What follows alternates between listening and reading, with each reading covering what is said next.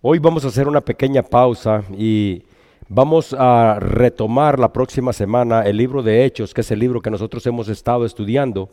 Pero el día de hoy haremos una pequeña pausa y a mí me gustaría compartir un mensaje muy importante con ustedes, eh, fundamentado en el mensaje que se le envía a una de las siete iglesias que están ubicadas en Asia. Eh, todos ustedes saben que por medio del apóstol Juan, Jesús envió siete cartas a siete diferentes iglesias en Asia Menor, donde los instruye, también los reprende y de la misma manera los exhorta a vivir una vida extraordinaria.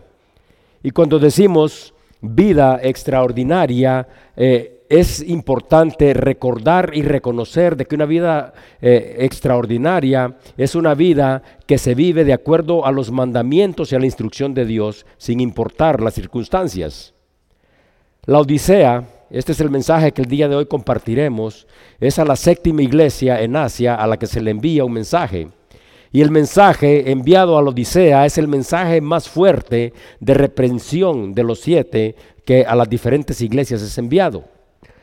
Antes de empezar, a mí me gustaría hacer algunas referencias para que nosotros podamos entender el contexto histórico y por qué el lenguaje, que es un lenguaje muy ilustrativo en el que Jesucristo se refiere a ellos, eh, es un lenguaje que ellos entienden perfectamente porque ellos eh, conocen eh, las referencias a las que, Jesucristo les, les hace. Entonces, de la misma manera quiero hacer estas referencias porque de, esta manera también será fácil entender para cada uno de nosotros. Para empezar, la Odisea fue una ciudad fundada entre los años 261 y 245 antes de Cristo por el rey Antíoco II en honor a su esposa, la Odisea.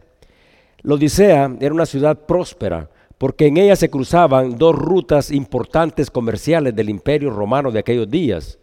La Odisea era una ciudad rica, contaba con una industria textil singular, porque las prendas que ahí se elaboraban se fabricaban de lana negra. Había también ahí una escuela de medicina que habían desarrollado un ungüento para los ojos, para las enfermedades visuales, hecho a base de rocas medicinales propias de la región. Sus habitantes eran ricos, orgullosos y se consideraban autosuficientes.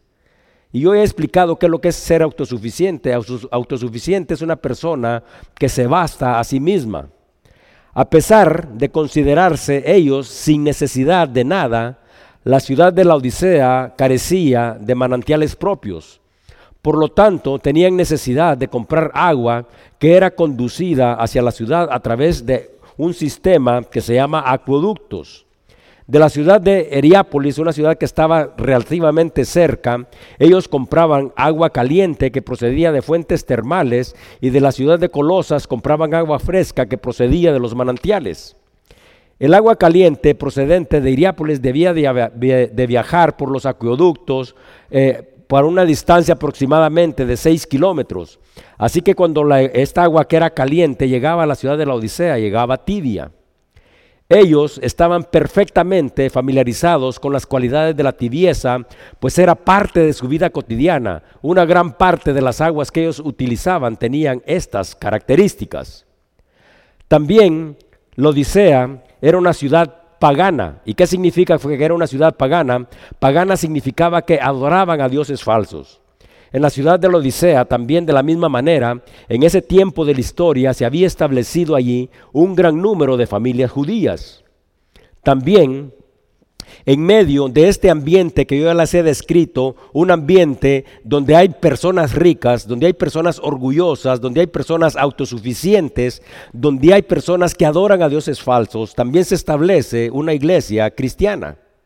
Entonces, si retomamos lo que hemos dicho en un contexto, podemos decir que la Odisea era una ciudad rica de Asia Menor. En la ciudad hay una iglesia cristiana que está establecida. Sus habitantes, incluyendo los miembros de la iglesia, son ricos, orgullosos y se consideran autosuficientes.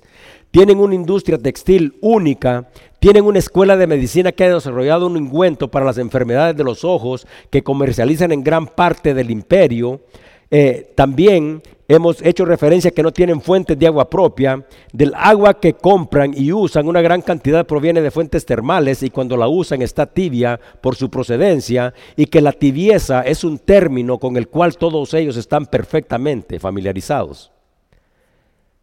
El mensaje dice Apocalipsis 3, 14 a 22. Y escribe el ángel de la iglesia en la Odisea, he aquí el amén el testigo fiel y verdadero, el principio de la creación, dice esto. Yo conozco tus obras, que ni eres frío ni caliente. Ojalá fueses frío o caliente, pero por cuanto eres tibio y no frío ni caliente, te vomitaré de mi boca. Porque tú dices, yo soy rico y me he enriquecido y de ninguna cosa tengo necesidad, y no sabes que tú eres un desventurado, miserable, pobre, ciego, y desnudo. Por tanto, yo te aconsejo que de mí compres oro refinado en fuego, para que seáis rico, y vestiduras blancas para vestirte, y que no se descubra la vergüenza de tu desnudez, y unge tus ojos con colirio para que puedas ver. Yo reprendo y castigo a todos los que amo, sé pues celoso y arrepiéntete. He aquí, yo estoy a la puerta y llamo, y si alguno oye mi voz y abre la puerta, entraré a él y cenaré con él y él conmigo. Al que venciere, le daré que se siente conmigo en mi trono, así como yo he vencido y me he sentado con mi Padre en su trono. El que tiene oído, oiga lo que el Espíritu dice a las iglesias. Vamos a orar. Señor, una vez más venimos ante tu presencia en el nombre de Cristo para darte las gracias, Señor, por el don de la vida. Te queremos dar las gracias, Señor, eh, porque nos has permitido, Señor, una vez más reunirnos en torno a tu palabra, Señor. Te queremos pedir que tu Espíritu se mueva en medio de nosotros y que abras nuestro entendimiento, que abras nuestros ojos espirituales y que esta palabra, que es tu palabra, Señor, sea recibida dentro de cada uno de nosotros y que la vida de cada uno de nosotros sea transformada, sea edificada, Señor. Te pido, Señor, que de la misma manera que nuestras vidas son transformadas, edificadas, lo que nosotros aprendemos y el conocimiento que paulatinamente vamos adquiriendo acerca de ti, sirva, Señor, para edificar la vida de otras personas que también están alrededor nuestro. Te doy las gracias, Señor, por este día, Señor, porque Tú nos has reunido, nos has permitido venir, estar aquí en tu presencia, Señor, y te pido, Señor, que te muevas aquí en medio de nosotros. Gracias una vez más en el nombre de Cristo Jesús. Amén. Bien, pues el versículo 14 dice, y escribe el ángel de la iglesia en la Odisea, he aquí el amén, el testigo fiel y verdadero, el principio de la creación de Dios, dice esto. Ante cada una de las iglesias, Jesucristo se presenta haciendo referencia a sus atributos propios de su naturaleza divina. Y ante esta iglesia se presenta de una forma muy específica que cada uno de nosotros debe de entender profundamente dice, he aquí el amén. La palabra amén es una palabra que proviene del hebreo que se utiliza para la aprobación o para la reafirmación de las cosas. Traducida, la palabra amén significa así sea. En un sentido de aprobación significa así es. En un sentido de reafirmación significa así sea. Por ejemplo, cuando Jesucristo hace referencia en los evangelios, en verdad, en verdad os digo, esto sería traducido en amén, amén, haciendo referencia a que lo que se dirá, a lo que nosotros vamos a escuchar, podemos estar totalmente seguros de que esto es cierto y verdadero porque está recibiendo una doble afirmación de parte de Jesucristo mismo. O por ejemplo, si alguien nos dice, Dios te bendiga, y nosotros respondiéramos, amén, es el equivalente a decir, así será. También en el libro de Corintios se hace referencia a que las promesas de Dios son en el sí y en el amén. Dice en el 2 de Corintios 1:20, porque todas las promesas de Dios son en sí y el amén, por medio de nosotros para la, la gloria de Dios. Si Dios lo ha dicho, sucederá de la manera que Él lo ha determinado pero también se presenta como el testigo fiel y verdadero. Testigo, nosotros sabemos que es una persona que da testimonio de lo que ha visto y de lo que ha escuchado. Y fiel y verdadero, que no se equivoca y que no miente. Entonces, estos atributos hacen énfasis en algo de lo cual cada uno de nosotros podemos dar testimonio. Se hace referencia a la fidelidad de Jesucristo, cuyas promesas son firmes y son inamovibles. Pero también hay un una parte dentro de este versículo que cada uno de nosotros debe de entender perfectamente, porque a lo largo de muchas, eh, de la historia, muchos han hecho una mala interpretación de él. Dice el principio de la creación. Y aquí, déjenme explicarles, se explica un fundamento cristiano que debemos de entender perfectamente, porque aquí está contenida la eternidad de Dios. Dice en el libro de Juan 1.3, Todas las cosas por Él fueron hechas y sin Él nada de lo que ha sido hecho fue hecho. Y en el libro de Colosenses 1, 15 y 17 dice, es la imagen del Dios viviente, el primogénito de toda creación, porque en Él fueron creadas todas las cosas, las cosas que hay en los cielos y en la tierra, visibles e invisibles, sean tronos, sean dominios, sean principados, sean potestades, todo fue creado por medio de Él y para Él, y Él es antes de todas las cosas y todas las cosas en Él subsisten. Y yo he hecho estas referencias porque, como les digo, a lo largo de la historia, al hacer una mala interpretación, algunas personas han llegado a confundir a otros diciendo que Jesucristo sí es una persona que, aunque difiere de otros en prominencia y santidad, no es Dios. Mas sin embargo, nosotros debemos de entender de que Jesucristo mismo es Dios y que esto es un principio que nosotros debemos de entender perfectamente en nuestro corazón, porque esas afirmaciones, además de no, de no ser ciertas, se oponen a uno de nuestros fundamentos cristianos. Y un fundamento cristiano al que yo hago referencia es a la Trinidad, Dios Padre, Dios Hijo y Dios Espíritu Santo. Jesucristo, por lo tanto, no es el primero en ser creado. Él es el Dios creador y la segunda persona de la Trinidad. Y en el libro de Apocalipsis también Jesucristo se refiere a sí mismo como el principio, el alfa y el omega, lo que pone de manifiesto que en Él está contenido todo. Por lo tanto, al decir el primero de la creación, no se hace referencia a un orden secuencial. ¿Qué es lo que significa secuencial? No es 1, 2, 3, 4 y 5 y Él es el primero. No, aquí se hace referencia a que Él es el primero de la creación, no en secuencia, sino que el primero en autoridad, en posición y en dominio. Versículo 15 y 16 dice, yo conozco tus obras, que ni eres frío ni caliente. Ojalá fueras frío o caliente, pero por cuanto eres tibio y no frío ni caliente, te vomitaré de mi boca. Nuevamente, yo conozco tus obras Dios conoce verdaderamente nuestro estado espiritual. Nosotros podríamos decir una cosa, incluso podemos tener un concepto equivocado de nosotros mismos. Pero todos nosotros debemos de entender que sin importar lo que nosotros digamos y sin importar lo que nosotros pensemos de nosotros mismos, incluso lo que otros piensen acerca de nosotros, lo que es verdaderamente importante es lo que Dios piensa acerca de nosotros. Dice en el libro de Gálatas 6:7, no os engañéis. Dios no puede ser burlado, pues todo lo que el hombre sembrara, eso también segará. Y Jesucristo, que conoce perfectamente la condición de cada uno de ellos, de la misma manera que conoce la condición de cada uno de nosotros, les dice, yo te conozco y sé que no eres frío y no eres caliente. A diferencia de las otras iglesias que se les ha enviado un mensaje donde Jesucristo reconoce todas las cosas que ellos han hecho bien y de la misma manera señala las cosas que han hecho mal y cosas que deben de ser corregidas, a la iglesia de la Odisea no recibe ningún señalamiento de aprobación.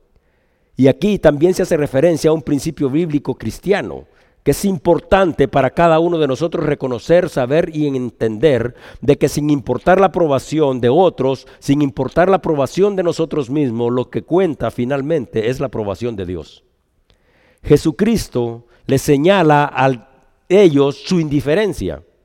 Y todos nosotros sabemos y entendemos que es indiferencia. Indiferencia es el estado de una persona que no siente inclinación ni rechazo. Prácticamente a ellos su relación con Dios les da lo mismo. Y antes de estudiar las implicaciones de ser frío, de no ser frío ni caliente, que traerá como resultado la desaprobación total de Dios, vamos a observar las implicaciones de esta indiferencia, porque esto también ilustra la vida de cada uno de nosotros. Hay una palabra que nosotros utilizamos constantemente que se llama decisión, y decisión es la capacidad de elegir. También sabemos que es duda, y duda es la vacilación o la falta de decisión. Tomar una decisión implica un costo de oportunidad. ¿Y por qué implica un costo de oportunidad? Porque es que lo que pasa es de que cuando nosotros elegimos una cosa, tenemos que dejar que, que otra no suceda. Por ejemplo, por eso es que las decisiones significan pérdidas. Por ejemplo, nosotros decidimos estar el día de hoy aquí. Esto implica que nosotros no podemos estar en otro lugar haciendo una cosa diferente. Mas, sin embargo, la, falta de capacidad para elegir entre dos o más opciones se puede convertir en un problema para una persona que es indecisa. Las personas no saben si van a venir, no saben si quieren ir, mas sin embargo cada uno de nosotros debería de tener una confirmación porque es importante que nosotros determinemos en nuestros corazones las decisiones que realmente son importantes. Cada día, escuche bien, cada día una persona normal puede tomar entre 1500 a 2000 decisiones. Y estas decisiones incluyen decisiones simples. Podrían incluir nada más, me lavo las manos con esto, me pongo sanitizer o no, me seco las manos con una toalla o sigo con las manos mojadas, camino con estos zapatos, hago cosas tan sencillas, mas sin embargo no importa lo poco relevante de las decisiones que nosotros tomemos, estas decisiones que nosotros tomamos pueden influir en nuestro comportamiento y también pueden influir en nuestro entorno. Es un día frío y usted simple y sencillamente decide que no, se, se cubrirá. Fue una decisión simple. Mas sin embargo, eso tiene interferencia. Eso puede influir en su estado de salud a corto o mediano plazo. Entonces, la toma de decisiones es el, ese es el proceso mediante el cual se realiza una elección entre varias alternativas que nosotros tenemos en un momento. Y las decisiones que creemos que no son trascendentales, o sea, que no son tan importantes, nosotros debemos de entender una cosa, que éstas tienen una ramificación, o sea, tienen sus raíces en las decisiones más grandes que nosotros hemos tomado. Y les voy a explicar por qué. Les voy a contar esta historia, esta es una historia real. Esto sucedió en Francia. Dice que a finales de los años 90, una familia tenía un hijo de seis años. Entonces, dice de que por requerimientos médicos, o sea, esto estaba relacionado con la compatibilidad genética, con el propósito de que el papá pudiera donarle un órgano a su hijo. Entonces dice de que llaman al, al, niño y también llevan al padre al hospital para que se realicen un examen de compatibilidad. Entonces dice de que normalmente llevan a cabo todo el proceso, el niño pasa el examen de compatibilidad y de repente le hacen el examen de la compatibilidad al papá y de repente traen los resultados y descubrieron algo extraordinario. Le dicen al papá, usted no es el papá de este muchacho biológicamente, él no es su hijo. Entonces agarra y dice, no hay compatibilidad genética, es del 0%. Y él lo había criado. Entonces dice que ante esta situación tan difícil, el padre quizás empieza a cuestionar la fidelidad de su esposa entonces dice que la mamá del muchacho dice, yo estoy segura de mí misma. Entonces dice, yo también me quiero hacer la prueba. Entonces dice que va la mujer al hospital, también hace la prueba y después traen los resultados y resulta que tampoco la mamá es compatible con el muchacho. Entonces dice, bueno, ni la mamá ni el papá son los papás biológicos de él. Entonces dicen, tenemos que investigar qué es lo que ha sucedido. Entonces dice que se ponen a investigar dentro de los registros del hospital y ellos descubren que había habido un error. Cuando los niños habían nacido, habían sido cambiados.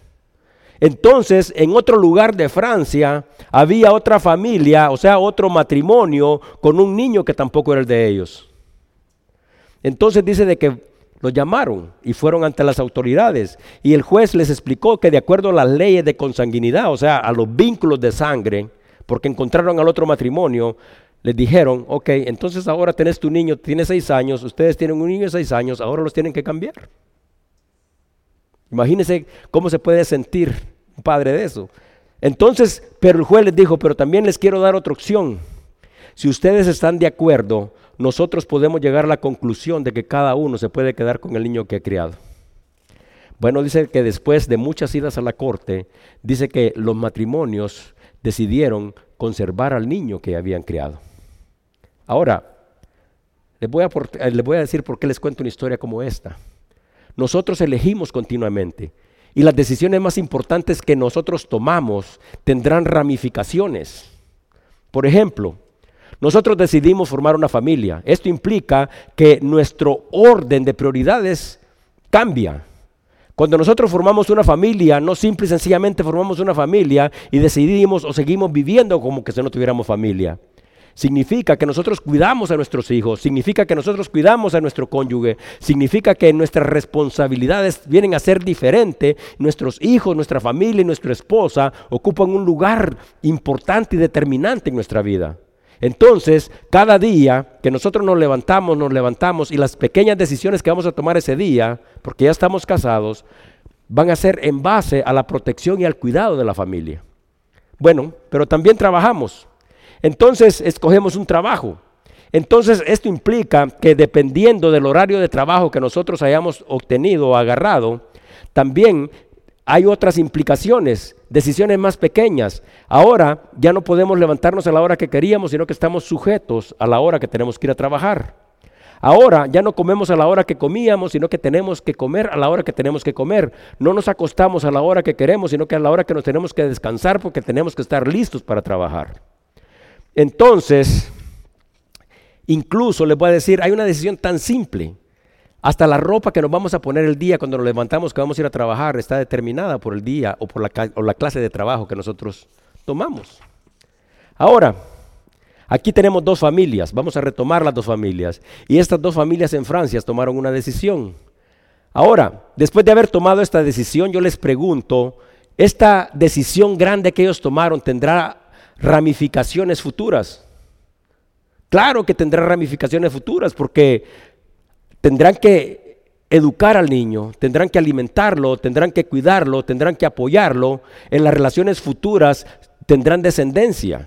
Entonces, cuando miramos lo que está sucediendo aquí, nosotros nos podemos dar cuenta de que este niño, que no es el hijo de ellos, pero decidieron tomarlo como hijo, cuando tenga familia, los nietos de él, o sea, los hijos de él serán sus nietos, aunque no tengan vínculos.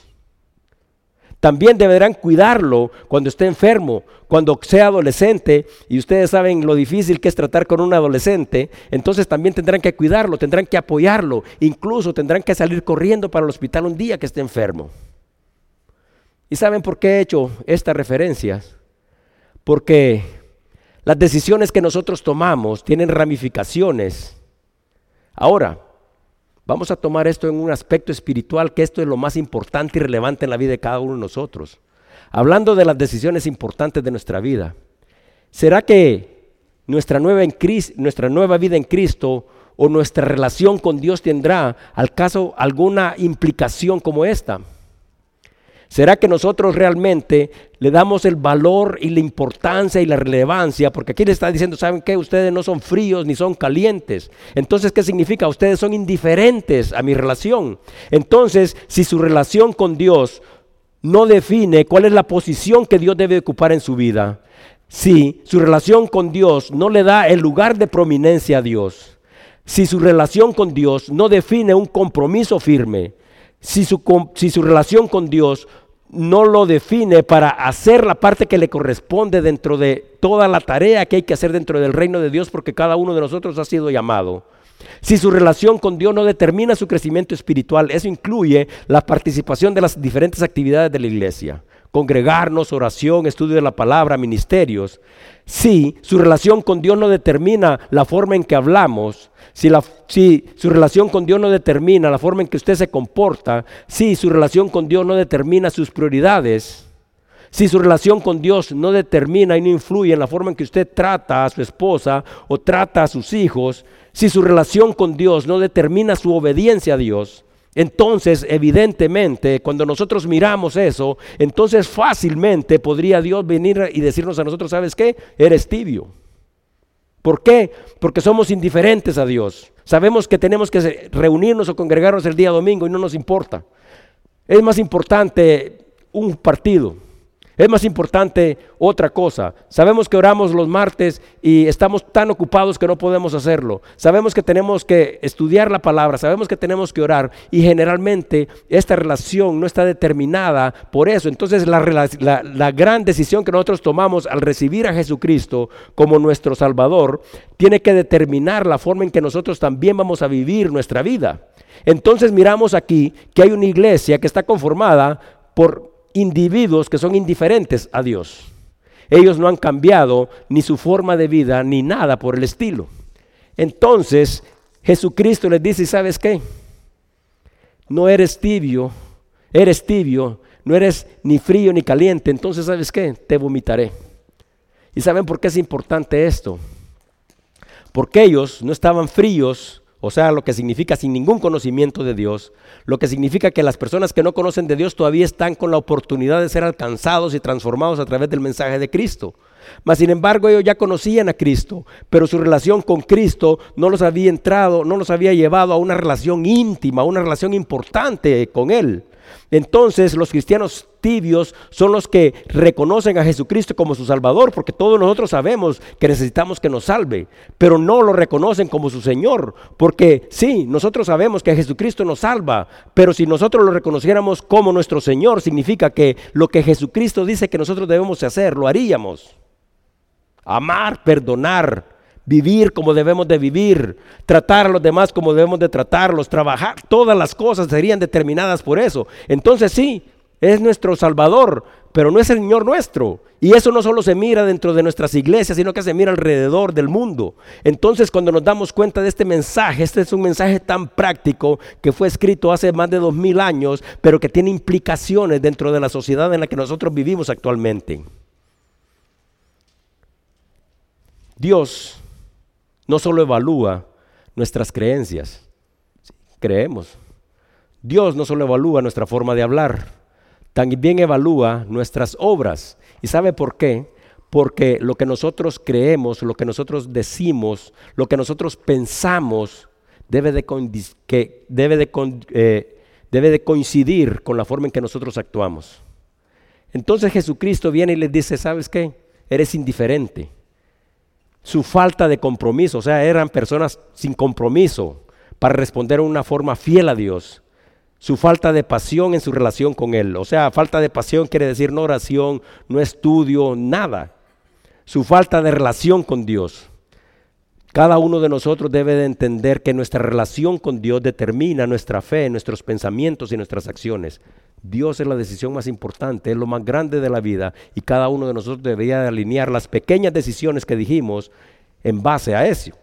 Entonces, cuando miramos aquí, nos podemos dar cuenta que la tibieza espiritual es la peor condición o estado en que podemos estar y representa una condición verdaderamente preocupante. Porque los tibios, dice la palabra misma, están a punto de ser expulsados. Si la riqueza material se convierte en el principal objetivo de la vida, entonces nosotros hemos perdido de perspectiva lo que es verdaderamente importante. Los cristianos en la Odisea, así como ya hemos leído, creían tenerlo todo. Luego de señalar su indiferencia, Jesucristo todavía está a punto de describir en la siguiente versículo la condición espiritual de ellos y cuando miramos en la forma en que Jesucristo se refiere a ellos, debería de ser una forma que también deberíamos de reconsiderar en la vida de cada uno de nosotros porque Jesucristo les dice a ellos que son los más desventurados, los más miserables, los más pobres, ciegos y desnudos de todos. Dice el versículo 17, porque tú dices, yo soy rico y me he enriquecido y de ninguna cosa tengo necesidad. Y no sabes que tú eres un desventurado, miserable, pobre, ciego y desnudo. Wow. La condición espiritual de la iglesia de la Odisea era lamentable. Ahora nosotros vamos a estudiar un poquito acerca de lo que Jesucristo le dice a esta iglesia para ver si la vida de nosotros también puede ser edificada de esta manera. Hay un hombre que se llama Stanley High y haciendo referencia al fracaso de la iglesia, porque ustedes se han dado cuenta que la iglesia moderna se ha convertido en algo donde se le dice y se les adula a las personas, pero no se les dice exactamente acerca de las consecuencias de las cosas. Pues esta persona dice, la iglesia ha fracasado por no decirme que soy pecador. Y yo no es que esté diciéndoles, saben ustedes son pecadores, y yo no, no, todos hemos pecado. Eso es lo que dice la palabra de Dios misma. Entonces, pero la iglesia ya ha faltado en señalar los errores de otros. Dice, también la iglesia ha fallado por no tratarme como una persona perdida. Todos necesitamos de Dios. También ha fallado por no ofrecerme el mensaje de salvación que solamente hay en Cristo. Tenemos que llamar a otros y traer a otros. Por no decirme de las terribles consecuencias del pecado. Usted sabe qué es lo que significa el pecado. Es separación total de Dios. Por no decirme acerca de la certidumbre del infierno. Bueno, todas las cosas siempre están bien. Hay un infierno y si nosotros no vivimos de acuerdo a la voluntad, al plan y al propósito de Dios, vamos a ir a parar ahí. Por no decirme que solamente Jesucristo puede salvar. Se da cuenta que vamos a las iglesias y te dicen una lista de cosas y una lista de personas en las que puedes encontrar salvación. No, la palabra misma dice solo Jesucristo. Por no decirme acerca del juicio final. Habrá un juicio y nosotros hemos hablado muchas veces acerca de esto. Por no decirme acerca del nacimiento nuevo. ¿Qué significa esto? Que al compartir el mensaje de la salvación, también se le da a la persona la oportunidad de venir al conocimiento de Cristo, arrepentirse de sus pecados y a nacer de nuevo. Dice, y por no testificar acerca de la gracia salvadora de Dios. ¿Y qué es la gracia salvadora de Dios? Ninguno merecíamos, pero Él nos otorga su amor, su gracia y su perdón. Entonces nos damos cuenta de que actualmente hay iglesias que son suntuosas y muchas iglesias asimismo están simple y sencillamente preocupadas acerca de la belleza de sus edificios y que los edificios ofrezcan todas las comodidades posibles. Y esto es bueno. Pero esto no debería de ser lo que determine el crecimiento de la iglesia. Pero sin embargo, eso es lo que las personas andan buscando. Entonces nosotros debemos de entender que el potencial del crecimiento de la iglesia debe de ser determinado no por su tamaño, no por sus lujosas instalaciones, debe de ser, de ser determinado porque ahí se comparte. Hoy estamos compartiendo algo y esto tiene una base. ¿Y cuál es la base? La palabra de Dios. Lo que compartimos hace una semana tenía una base. ¿Y cuál era la base? La palabra de Dios. Lo que compartimos hace un año tenía una base. ¿Y cuál era la base? La palabra de Dios. Y si Dios quiere que estemos aquí y compartamos la próxima semana, también esta misma tendrá que tener una base. Y esa, y esa base deberá ser la palabra de Dios. Mas, sin embargo, muchas personas están enfocadas en la comodidad de las instalaciones y en escuchar adulaciones. ¿Se acuerdan que hablamos acerca de las adulaciones? En creerse todas aquellas cosas que los gratifican a ellos, pero al ser enfrentados a su verdadera condición espiritual y recibir la palabra de Dios que tiene el poder de cambiar sus vidas, entonces quieren rechazar. Y todavía Jesucristo mismo le dice, yo soy rico, eso es lo que están diciendo ellos. Y significa rico, significa no tener necesidad de cosa material alguna y dice, yo me he enriquecido. O sea, ellos están orgullosos, están satisfechos de que a través de su esfuerzo ellos han obtenido todas las cosas. Y dice, y de ninguna cosa tengo necesidad. Eso quiere decir autosuficiencia, se bastan a sí mismos. Mas sin embargo, la palabra misma dice que nosotros somos un complemento unos de otros. Entonces su vida espiritual no había crecido al mismo tiempo que su riqueza. Ellos simple y sencillamente están ricos materialmente, pero espiritualmente se han quedado bien pequeños. En lugar de su dependencia de Dios, ellos habían llegado a sentirse tan seguros de sí mismos, tan seguros de lo que tienen en sus bolsillos, que Dios ya no formaba parte de sus vidas. Las riquezas espirituales de las cuales nosotros hemos sido hechos partícipes, porque nosotros somos ricos y casualmente yo estaba por allá cuando Luis estaba compartiendo, estaba pensando exactamente acerca de esto porque casualmente estábamos en la misma página sin habernos comunicado, pero cada uno de nosotros somos totalmente ricos y nosotros hemos sido hechos partícipes de estas riquezas a través de Cristo.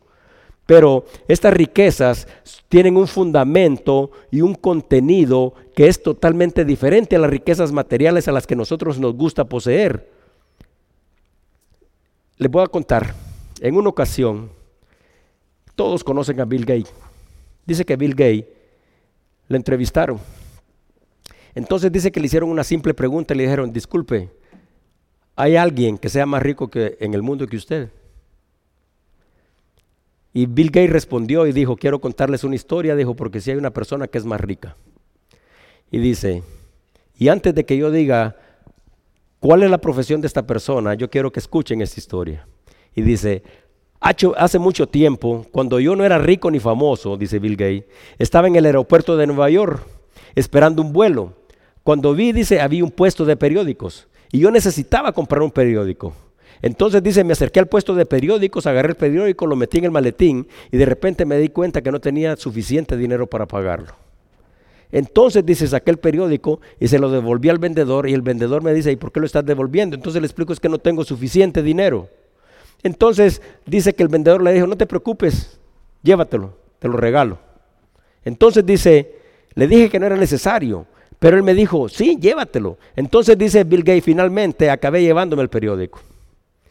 Casualmente, dice, después de dos o tres meses, aterricé de nuevamente en el mismo aeropuerto y nuevamente, dice, me acerqué al puesto de periódicos. Agarro el periódico dice, y de otra vez me doy cuenta que no tengo dinero para pagarlo. Entonces el vendedor me dijo, ¿sabes qué? Llévate el periódico, no hay ningún problema. Entonces dice, y yo me negué y le dije que no podía aceptarlo porque en esta ocasión tampoco cargaba dinero. Entonces él me dijo, llévatelo, estoy compartiendo un poco de mis ganancias y no estoy perdiendo absolutamente nada. Entonces dice de que nuevamente agarró el periódico y se lo llevó. Y esta es una historia real. Dice que después de ese evento pasaron 20 años y dice entonces, dice, yo me hice famoso, me hice rico y muy conocido por toda la gente. Entonces dice, pensando entre todas las cosas que había vivido yo en mi vida, me acordé del que me había regalado estos dos periódicos. Entonces dice, empecé a buscarlo y después de meses, le llevó meses encontrarlo, al fin lo pudo encontrar en una calle y dice que llegó y se le acerca a él y le dice, hey, ¿me conoces? Y dice que el hombre se le queda viendo y le dice, sí, claro, eres Bill Gates. Entonces le preguntó, pero ¿te recuerdas que una vez me diste un periódico gratis? Y dice que el hombre le dijo, no, te lo regalé dos veces. Entonces dice que le dijo, ahora yo le dijo, quiero pagar la ayuda que me diste esa vez y dime qué es lo que más quieres en la vida y yo te lo daré. Entonces dice que el vendedor le dijo, perdone usted señor, pero ¿no cree usted que al hacerlo usted no puede igualar mi ayuda? Y dice, y yo dice, me quedé sorprendido, ¿cómo es posible que yo, siendo un hombre tan rico, tan prominente, no pueda igualar el, el precio de dos periódicos? Entonces le dijo, ¿cómo me estás diciendo que no puedo hacerlo? Y le dijo, ¿me podrías explicar? Entonces dice que el hombre le explicó en la calle en Nueva York, yo te ayudé cuando eras pobre, cuando yo era pobre, cuando yo vendía periódicos. Y ahora le dijo, vos estás tratando de ayudarme cuando te has convertido en el hombre más rico del mundo. Entonces, ¿cómo crees que tu ayuda puede ser igual a la mía? Le dice, las personas verdaderamente ricas son las personas que comparten, las que son generosas, aunque no tengan mucho, no te dan de lo que les sobra, te dan de lo que a ellos les hace falta. La revista Forbes es una lista de economía y ahí se publica la lista de las personas más ricas del mundo. Ahora yo les pregunto, ¿será que en esa lista están las personas más ricas o las personas que tienen más? Cuando nosotros miramos alrededor nuestro, y yo les voy a decir esto de mi corazón, yo puedo observar entre ustedes que yo estoy rodeado de personas ricas. Ustedes me han ayudado a mí y yo también los he ayudado a ustedes. Y no es porque a ninguno de nosotros nos sobre. Entonces de eso se trata la verdadera riqueza espiritual que nosotros debemos de compartir. Entonces para terminar la historia, Bill Gates dice, ese día me di cuenta, dice, que el vendedor de periódicos era más rico que yo porque no esperó hacerse rico para ayudar a alguien. Y Jesucristo se refiere a los miembros de esta iglesia y le dice, ¿sabes qué? Eso es desventurado. Imagínense, esos tenían ricos, eso, eso es lo que dice la palabra. No tenían necesidad de nada, se habían enriquecido tenían todo lo que necesitaban. Decía, de ninguna cosa tengo necesidad. Entonces Jesucristo viene y le dice, ¿sabes que Eso es un desventurado. Y desventurado es una persona que es desafortunada totalmente. Y les dice, sos miserable, o sea que no tienes lo necesario. Y les dice, sos pobre. Y este tipo de pobreza al que se refiere no es a la, a la, a la de escasez, no es a la de la economía, sino que se refiere a no tener lo necesario espiritualmente hablando estaban incompletos espiritualmente. Y le dice, además de todo, son ciegos. O sea que este tipo de ceguera no se refiere a la capacidad de ver, sino que se hace, se refiere a la ceguera espiritual, incapaz de percibir o darse cuenta de algo que está a su alrededor, que se puede ver, que es manifiesto, pero que no se puede percibir si no, nosotros no lo miramos desde una perspectiva espiritual, porque esta es una realidad espiritual en cada uno de nosotros. Y además, como ellos tenían una industria textil todavía, Jesucristo les dice, ¿sabes qué? Estás desnudo. ¿Y qué significa estar desnudo? Pues simple y sencillamente significa no estar cubierto. Y la desnudez es sinónimo de vergüenza. Entonces los cristianos de la Odisea, de acuerdo a lo que Jesucristo les dice, son desventurados, miserables, pobres, ciegos y desnudos espiritualmente, porque no habían permitido que su conocimiento de Dios los condujera a una relación capaz de transformar su vida y su carácter wow, ahora sí lo miramos y miramos nosotros, ¿cómo estamos nosotros? Nuestra vida espiritual será que podría decirnos Jesús a nosotros tibios, podría Jesús decirnos a nosotros desnudos, desventurados, miserables, pobres y ciegos. Versículo 18 dice, por tanto yo te aconsejo que de mí compres oro refinado en fuego, para que seas rico y vestiduras blancas para vestirte y que no se descubra la vergüenza de tu desnudez y unge tus ojos con colirio para que puedas ver. Aquí está Jesucristo instruyendo a su iglesia, oro refinado. Bueno, todos nosotros sabemos la función del fuego en el proceso de la purificación del oro tiene el propósito de eliminar las impurezas. Entonces oro refinado en fuego es una referencia a toma de mí, toma de mí lo que es puro y lo que es verdadero. Vestiduras blancas. ¿Quiénes vestirán las vestiduras blancas? Y eso es lo que dice el libro de Apocalipsis. Los que serán revestidos de las vestiduras blancas son los que serán revestidos de Cristo, los que han sido justificados por Él. Y todavía les recuerda que su relación con Él, o sea, ellos habían tenido una relación con Él, se habían arrepentido, Él los había perdonado, ellos habían tenido una nueva vida. Entonces les dice, ¿saben qué? Esa vida debería de ser evidente, no solo para ustedes, sino que para todos los que están aquí cerca. Entonces ellos se consideraban ricos y Jesucristo les dice y les expone su pobreza espiritual. Ellos se consideraban autosuficientes, no necesitaban de nada. Y Jesucristo les dice que son miserables. Ellos se consideraban justos y Jesucristo expone su desnudez y su vergüenza. Ellos se consideraban visionarios porque habían hecho ese ungüento para poder ver. Y Jesucristo les dice, ¿saben qué? Ustedes son ciegos. Ellos se consideraban afortunados y Jesucristo expone su estado lamentable. Le dice, ustedes es lo peor de todo. Dice Mateo 16, 26. Porque ¿qué aprovecha el hombre si ganara todo el mundo y perdiera su alma? ¿O qué recompensa dará el hombre por su alma? Usted se puede presentar ante el trono de Dios cuando Dios lo llama a su presencia con el mundo entero en su mano y decir, mira, ¿sabes qué? Salvame, te voy a dar el mundo. Si de Dios son todas las cosas y ya le pertenecen, usted no puede comprar eso. Y Dios les dice, ¿sabes qué? Para que seas rico, para que cubras tu desnudez y para que cubras tu vergüenza para que puedas ver. Y les voy a explicar cómo es que nosotros podemos ser ricos. Dice Efesios 1:3, bendito sea el Dios y Padre de nuestro Señor Jesucristo, que nos bendijo con toda bendición espiritual en lugares celestiales en Cristo. Esa es la riqueza de cada uno de nosotros. Ahora, Gálatas 3:27 dice, para los que están desnudos, porque todos los que habéis sido bautizados en Cristo, de Cristo estáis revestidos, estamos cubiertos de Cristo. O sea, nuestra vergüenza, todo lo que hicimos mal, todo el pecado, de todas las cosas que nosotros nos hemos arrepentido, hemos sido perdonados en Cristo. Y ahora la justicia de Cristo es la que nos cubre, la que nos recuvierte a nosotros. Ahora, ¿tenemos nosotros algo para comprar a Dios? Dice Isaías, le voy a explicar cómo es de simple comprarle a Dios. Isaías 55.1.3. A todos los sedientos, venid a las aguas, y yo y los que no tienen dinero, venid, comprad y comed, sin dinero. Venid, comprad sin dinero y sin precio, vino y leche. ¿Por qué gastáis el dinero en lo que no es pan y vuestro trabajo en lo que no sacia? Oídme atentamente y comed del bien y se deleitará vuestra alma con grosura. Inclinad vuestro oído y venid a mí. Oíd y vivirá vuestra alma y haré con vosotros pacto eterno, las misericordias firmes a David.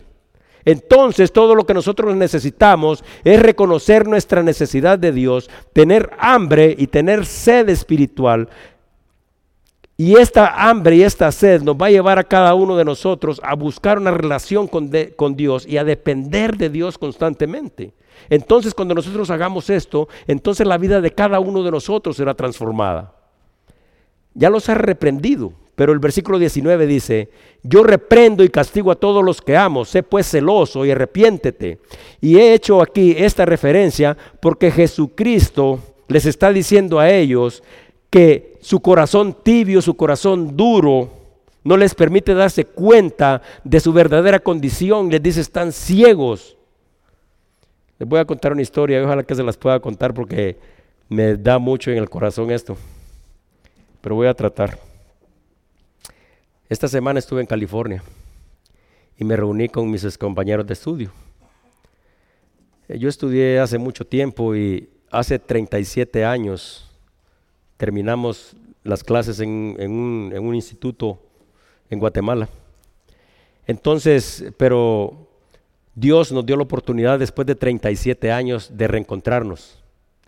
Entonces nos reunimos en California durante esta semana y cada uno de nosotros, cuando nos juntamos, nos juntamos nueve de los 14 que éramos en la promoción que salimos del instituto, eh, se refirió acerca de los buenos y de los malos momentos que nosotros compartimos.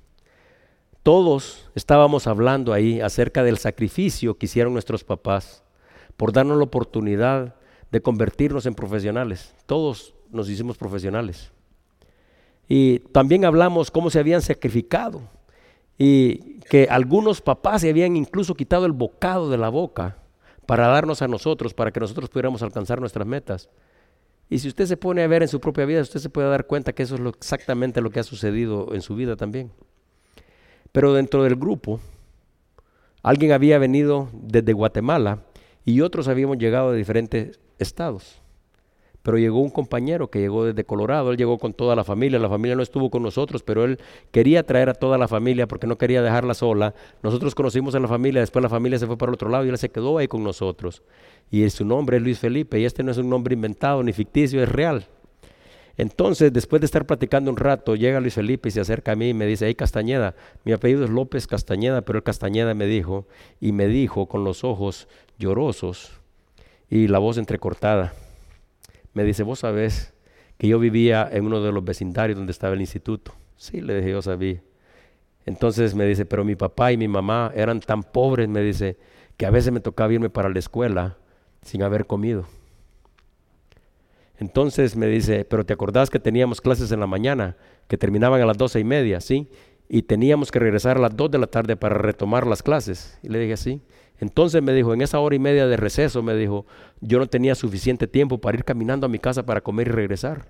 Y tampoco ellos, me dijo, me daban suficiente dinero para que yo pudiera agarrar un bus, me dijo, pudiera ir a comer a la casa y regresar a tiempo para, para, para, para las clases. Entonces me dijo, y habían días que nosotros teníamos exámenes.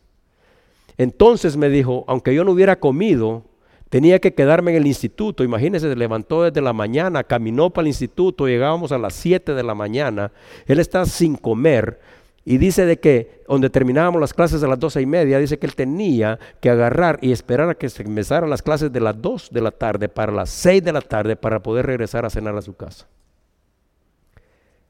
Y yo le voy a decir, yo no me acordaba de esto, pero él me dijo, quiero darte las gracias yo le dije, ¿y por qué? Entonces me dijo, porque yo te conté. Y yo no me acordaba de esto. ¿Cómo estábamos? Me dijo. Y yo vivía en el internado porque yo eh, tenía una beca total y yo vivía ahí. Y nosotros terminábamos las clases, íbamos a unas instalaciones. Eh, el instituto donde yo estudié era un instituto alemán. Entonces ellos habían construido unas grandes instalaciones, teníamos unos comedores de acero inoxidable, no tienen ustedes idea cómo era el instituto. Y nos daban tres tiempos de comida bien grandes y a veces nosotros renegamos que no nos gustaba la comida. Entonces me dijo, y yo te conté, y como ustedes vivían en el internado, me dijo, vos y un compañero mío que vive en Guatemala, me dijo, empezaron a apartar comida de la que les daban a ustedes en sus almuerzos para darnos de comer a nosotros. Y me dijo, yo antes de llegar a la casa a cenar, me dijo, lo único que había comido, me dijo, lo que ustedes nos habían dado. Entonces, Ahí me di cuenta yo de todo lo rico que yo había sido. Y que no teníamos tanto, pero que lo poco que nosotros habíamos tenido, habíamos tenido la oportunidad de compartirlo. Ese día, en la noche, yo me di cuenta por qué Luis Felipe había volado desde Colorado. Y cuando llegó la hora de la cena, Luis Felipe está en una buena posición de trabajo y dijo, yo quiero invitarlos a comer a todos. Solo yo sabía por qué es que Luis Felipe lo estaba haciendo, porque él habló conmigo, porque de todos los que estábamos ahí, solo yo era el que le había dado y me dijo, habían días, me dijo que lo único que me comí, me dijo, fue la piernita de pollo que me llevaste. ¿Y por qué les cuento esto? Porque nosotros nos podemos dar cuenta que en muchos de los momentos de nuestra vida, incluso en los momentos de mayor dificultad, nosotros hemos sido ricos sin darnos cuenta. ¿Y saben qué? A veces un hermano nos ha cuidado. A veces un hermano se ha quitado un, un mango y te da un pedazo. Tu papá se ha desvelado, un amigo ha compartido contigo. Y de repente nosotros venimos a caer en una condición como esta, esta iglesia, con un corazón tibio, con una condición espiritual que nos creemos autosuficientes, que no necesitamos de nadie. Y de repente nuestro corazón viene y se llena de todo el orgullo, de toda la amargura que nosotros podemos tener. E incluso cuando nos damos cuenta estamos peleados hasta con los mismos hermanos. Y a veces ni siquiera nos damos cuenta de lo maravilloso de Dios Dios nos da incluso el don de la vida y todos nosotros creemos que vamos a amanecer mañana y que vamos a terminar este día y que vamos a vivir 10 años más. Dios los está reprendiendo a ellos. ¿Y saben por qué los está reprendiendo? Porque son sus hijos y Él les está diciendo, yo los amo. Y de la misma manera también Dios no tiene que reprender a cada uno de nosotros, dice en el libro de Hebreos 12:6, porque el Señor al que ama disciplina y azota a todo aquel que recibe por hijo y les dice, sé celoso y arrepiéntete. El tiempo de gracia no se había terminado para ellos y Dios los está llamando al arrepentimiento y les dice, sé celoso. Y esto es una referencia al amor que nosotros debemos de tener a nosotros mismos. Y dice, arrepiéntete. ¿Y qué significa eso? Esto implica un cambio de actitud y un cambio de conducta. Entonces nuestra relación con Dios puede verse en nuestras acciones, en nuestra actitud, en nuestros pensamientos en nuestra conducta. Y es por eso que nosotros debemos de entender este mensaje de la tibieza que incluso está en la vida de cada uno de nosotros. Dice el versículo 20, solo este versículo voy a compartir ya con ustedes. Dice, he aquí yo estoy a la puerta y llamo, y si alguno oye mi voz y abre la puerta, entraré a él y cenaré con él y él conmigo. A menudo este versículo se ocupa para ilustrar el llamado de salvación hecho por Jesucristo a través del Espíritu a cada uno de nosotros. Pero en el contexto aquí utilizado, Jesucristo, si nosotros miramos porque es a la iglesia de la Odisea, está llamando a la puerta de la iglesia, está tocando. ¿Qué significa eso? Que ellos son ricos, la tibieza y la autosuficiencia de ellos ha hecho que Jesús esté afuera de la iglesia y del corazón de todas aquellas personas que estaban en esa congregación. La palabra iglesia, ¿sabe para qué lo usamos nosotros? Para referirnos al grupo que nosotros somos, que es el cuerpo de Cristo, pero ellos, sabiendo que son el cuerpo de Cristo, en su miserable condición espiritual habían dejado afuera a la cabeza, que es Cristo. Y por eso es que nosotros no podemos hacer eso como iglesia. Ahora les voy a preguntar algo. Y si usted mira su vida y si usted mira la importancia que tiene Dios, eh, el llamado que tiene Dios para usted y todas las cosas que Dios ha puesto en su propia vida, la forma en que usted se relaciona con todos y las ramificaciones, ¿se acuerdan que dijimos ramificaciones, decisiones más pequeñas tomadas acerca de todo esto? Entonces al ver usted toda su vida, usted podría afirmar que Jesucristo es la base y el fundamento de su vida. Porque si no es así, y si Cristo no es la base y el fundamento de su vida, y si Cristo no es la base y el fundamento de esta iglesia, entonces nosotros no tenemos fundamento.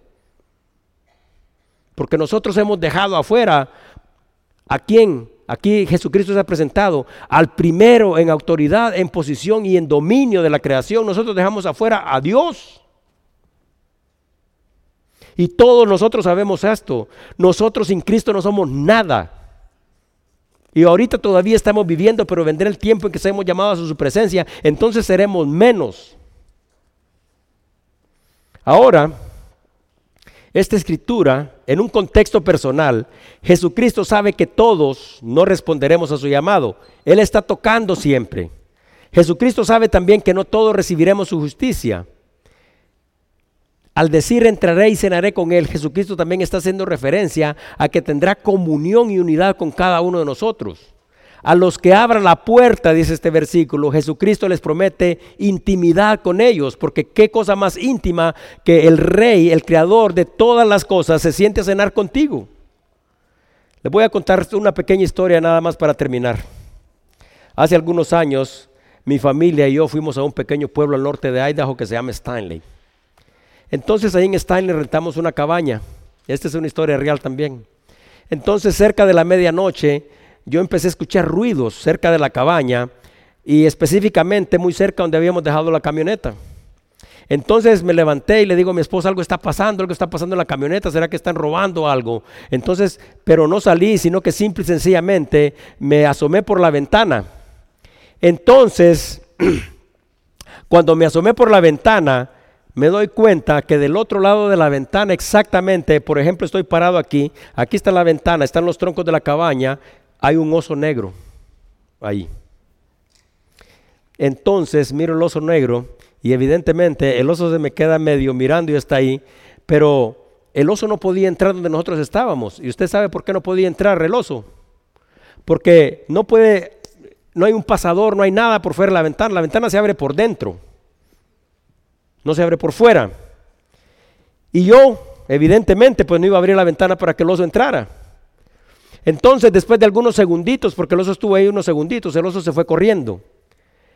Y usted ahora, así como la historia que le conté hace un rato acerca de las riquezas, podrá decir, bueno, ¿y esto qué tendrá que ver? Pero le voy a decir por qué espiritualmente hablando, esto también es una gran referencia para la vida de cada uno de nosotros.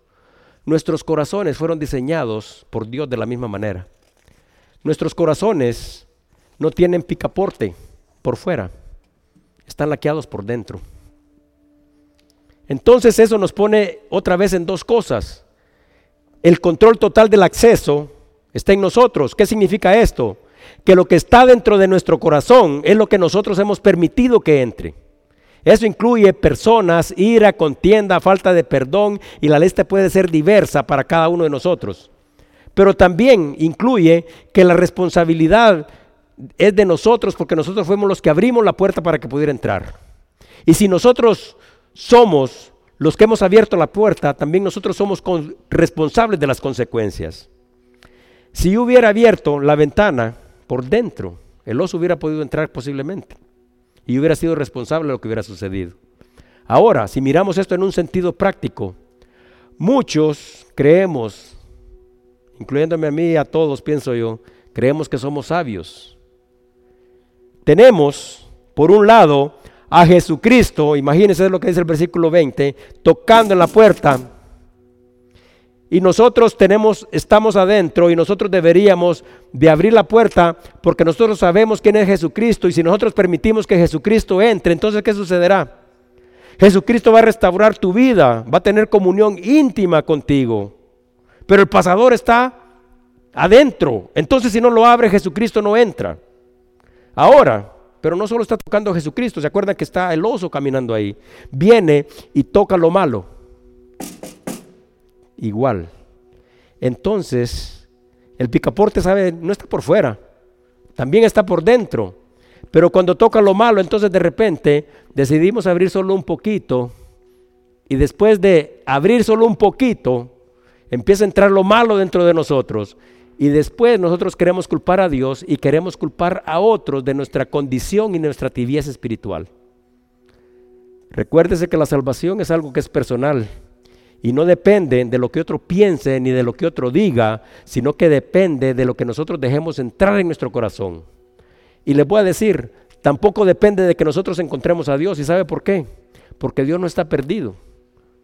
Él siempre está a la puerta. Y yo le voy a decir algo, a unos los ha esperado por años, así como me ha esperado a mí. Y este es un llamado porque actualmente muchos llegamos a la iglesia y nos consideramos cristianos comunes. ¿Y qué significa esto? Que Dios está invitando a cada uno de nosotros, los que nos consideramos cristianos comunes, a dejar nuestra tibieza espiritual y a iniciar una verdadera comunión con Él. A vivir para Él y decir, ¿me escogiste a mí? Ok, está bien. Yo te voy a transformar y te voy a cambiar. Ahora abre por dentro y deja que mi espíritu entre. Y no va a suceder automáticamente porque muchos pasamos por un proceso, pero poco a poco va a tener que cambiar la forma en que hablas. Poco a poco va a cambiar la forma en que trabajas. Poco a poco va a cambiar la forma en que vienes a la iglesia. Poco a poco va a cambiar la forma en que sirve. Poco a poco va a cambiar la forma en que tratas a tu familia. Y poco a poco van a empezar a cambiar todas las cosas. Y empezamos poco a poco. Imagínense si empezamos ahorita en febrero, ¿a dónde podremos estar en diciembre? Pero si en diciembre estamos con las mismas batallas y con los mismos problemas, significa que nosotros no hemos aprendido absolutamente nada. Vamos a orar. Señor, una vez más venimos ante tu presencia en el nombre de Cristo para darte las gracias por tu palabra. Esta palabra, Señor, es una palabra fuerte, Pero tu palabra misma dice en el versículo 19, Señor, que tú nos estás hablando fuerte para que reaccionemos, para que despertemos, para que salgamos de nuestro letargo espiritual, para que se quiten nosotros la tibieza y que nosotros realmente te pongamos en el primer lugar, en el lugar que corresponde y que todas las otras pausas de nuestra vida, Señor, todas las decisiones que tomamos estén en base a eso que nosotros hemos decidido porque nosotros sabemos que te necesitamos la forma en que vivimos, la forma en que hablamos, la forma en que trabajamos, la forma en que nos movemos y todo lo que hacemos, porque tu palabra misma dice, y todo lo que hagan, háganlo como para el Señor, porque de Él recibirán recompensa. Ayúdanos, Señor, a que cada una de las decisiones, de las 1500 o 2000 decisiones que tomamos cada día, tengan el propósito de agradarte y de glorificarte. Te pido, Señor, que te muevas en este lugar y gracias una vez más, Señor, porque hoy, Señor, nos has dado una vez este don de la vida porque hoy, Señor, nos ha llamado a arrepentimiento, Señor. Estamos a tiempo, Señor. Gracias por darnos esta oportunidad y por amarnos de esa manera. Todo te lo pedimos en el nombre glorioso de Cristo Jesús. Amén.